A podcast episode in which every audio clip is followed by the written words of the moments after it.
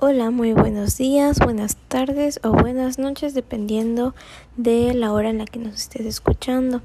Estás escuchando el podcast de temas pedagógicos. En esta ocasión vamos a hablar de estrategias que mejoren la calidad de vida en una empresa socialmente responsable. Acompáñanos.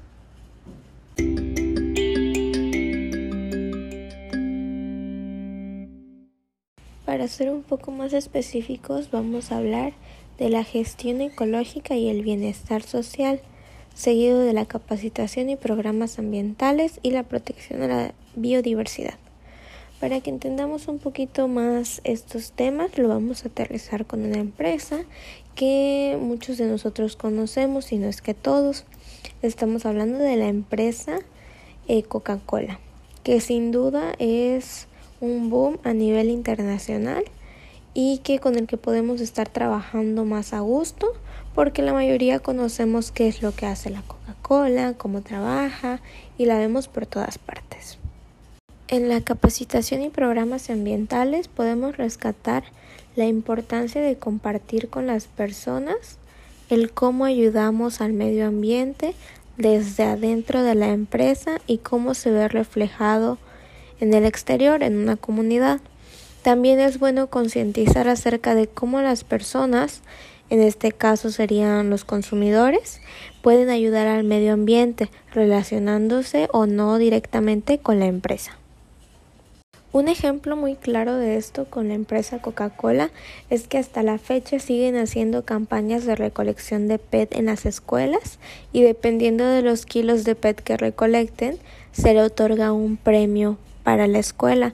De esta forma creo que concientizamos desde raíz, puesto que estamos enseñándole a los niños más pequeños a reciclar y la importancia de esta.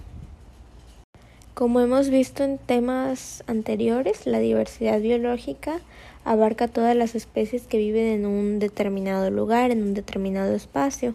Por ejemplo, aquí en Cancún vivimos en un lugar muy tropical, donde tenemos una fauna y una flora muy específicas, que no van a ser las mismas que estén en el centro del país o en el sur. Eh, pero sin embargo, en cualquier parte donde se encuentre una empresa, debe de estar relacionada con la protección a la biodiversidad. Entre sus propósitos debe de estar esta, el proteger la diversidad que nos rodea.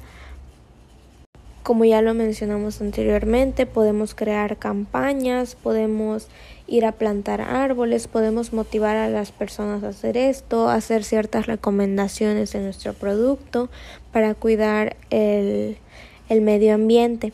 De igual forma también la podemos cuidar internamente de la empresa con los desechos que ésta produce, cuidando un poco el material que utilicemos, los recursos naturales, etc.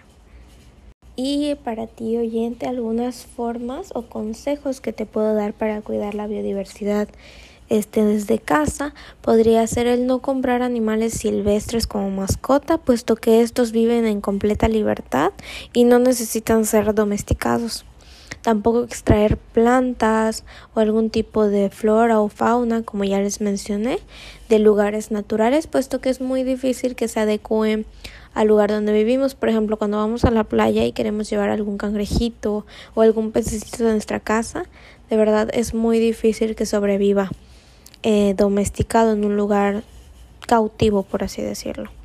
Tampoco hay que liberar animales domésticos en áreas silvestres, que es lo contrario. Los animalitos están completamente acostumbrados a vivir domesticados y va a ser muy difícil que sobrevivan en el exterior. En nuestro lugar es muy común eh, que las tortugas vengan a depositar sus huevos, entonces tampoco debemos de tocarlos, de interferir con ese proceso, puesto que interferimos con el ecosistema. De igual forma yo sé que en el lugar donde vivimos hay algún zoológico, en la zona en la que vivimos hay muchos acuarios, debemos de asegurarnos que los animales que vivan en este de verdad tengan unas muy buenas condiciones de vida, porque de no ser así y al estar ir continuamente estamos haciendo que estos parques duren mucho más tiempo y que los animales sean de alguna forma maltratados. Entonces hay que evitar todo esto. También eh, no hay que utilizar semillas en especies exóticas en la casa porque sabemos que no van a adecuarse a nuestro hogar y pueden convertirse en especies invasoras y afectar a las especies locales de nuestra comunidad.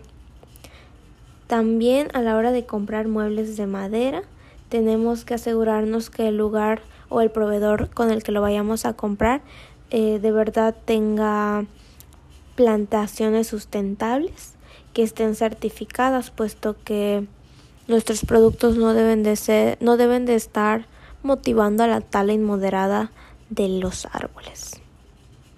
Y asimismo, como empresa debemos de estar cuidando todas estas cosas que aunque no tengan mucha relación eh, a simple vista, los vamos desmenuzando un poquito y vamos viendo la importancia que tiene y el impacto que genera en nuestra comunidad y en nuestro medio ambiente, por ende la importancia.